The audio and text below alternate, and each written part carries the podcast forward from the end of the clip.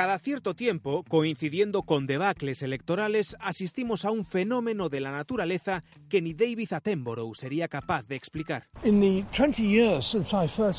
la especie política, los más veteranos de los rebaños resurgen de cuando en vez tras hibernar largas temporadas.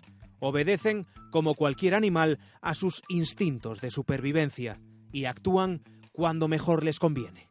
Hablamos de Esperanza Aguirre y José Manuel Beiras. ¿Listos para empezar? ¿Dónde estaba Esperanza Aguirre cuando se le pedían explicaciones sobre Granados, González y corruptelas varias? Ahí a la lideresa no se le veía demasiado. ¿A qué andaba Beiras cuando muchos señalaron que la enésima división en el nacionalismo de izquierdas condenaba su representación? Entonces creía acertado facerlle as Beiras a Podemos y a Esquerda Unida. Y ahora, nanay.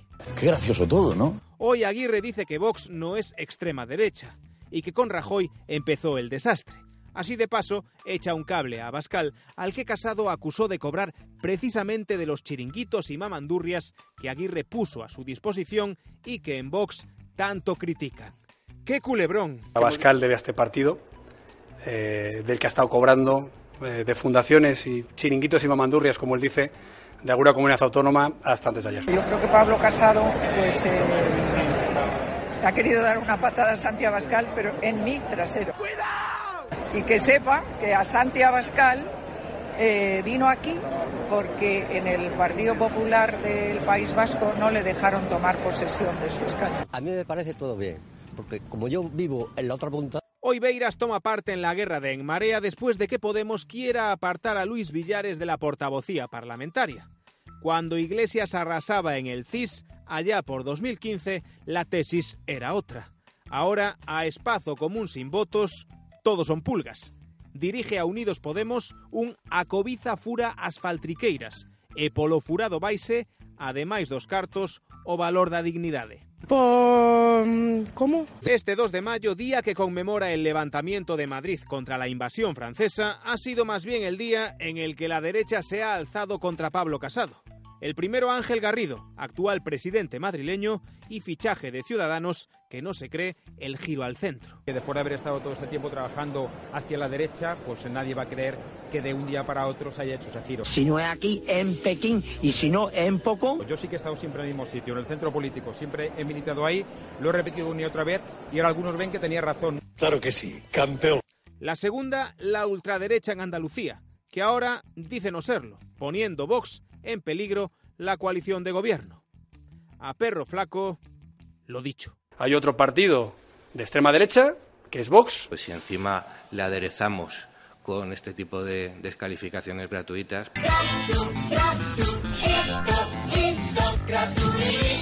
Pues evidentemente nosotros ahora mismo nuestra posición es la de cerrarnos a negociar cualquier tipo de cuestión con el Partido Popular. Además, te digo una cosa, dos escopetas tengo. Hola, ¿qué tal? Es jueves 2 de mayo en la voz de Galicia. Saludos de Yago García. Mientras tanto, en el PSOE la fiesta no decae y José Luis Ábalos, secretario de organización del PSOE, parece Silvestre Estalón en Rocky. Nada de pactos, gobierno en solitario cerrándole la puerta a Iglesias y negándose a acuerdos con ciudadanos.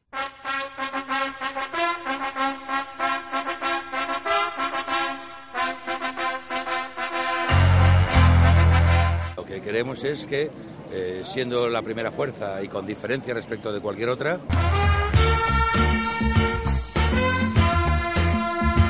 pues que se nos pueda respetar el poder tener un gobierno en esas eh, claramente socialista.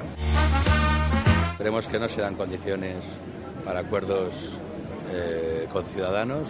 La actitud de ciudadanos sigue siendo la actitud de alguien que no entiende que ha habido elecciones. Yo no veo rojos y azules. Yo veo españoles. La Audiencia Provincial de Pontevedra ha condenado a Carlos Vieitez, alias Papucci, a 36 años de cárcel por abusar sexualmente de 16 menores de edad. La Fiscalía pedía 54 años para el empresario, que durante el proceso negó su culpabilidad pese a testimonios y pruebas que lo retratan como un depredador sexual. El empresario ahora condenado aprovechaba que regentaba una pizzería para invitar a los jóvenes y realizar tocamientos. apuñaló en Apobra a un camello que le vendió 15 euros de cocaína porque era falsa y ahora ha llegado a un acuerdo con la Fiscalía que le va a permitir salir de la cárcel. La audiencia de Santiago le reduce la condena inicial de nueve años a solo cuatro y tres meses por haber indemnizado a la víctima con 5.000 euros y estar tratándose la drogadicción. La pena, además, queda suspendida, aunque deberá seguir con el tratamiento y no podrá acercarse a menos de 300 metros de la víctima. En Castellón se investiga el error que llevó a la amputación de una pierna a un bebé, un niño prematuro al que además se le dio un fármaco caducado de un mes. Según el relato de los padres al defensor del paciente, numerosas vías que intentaron inyectarle en la pierna y administrar pentolín caducado han podido ser el detonante del 80% de discapacidad que sufre ahora el pequeño.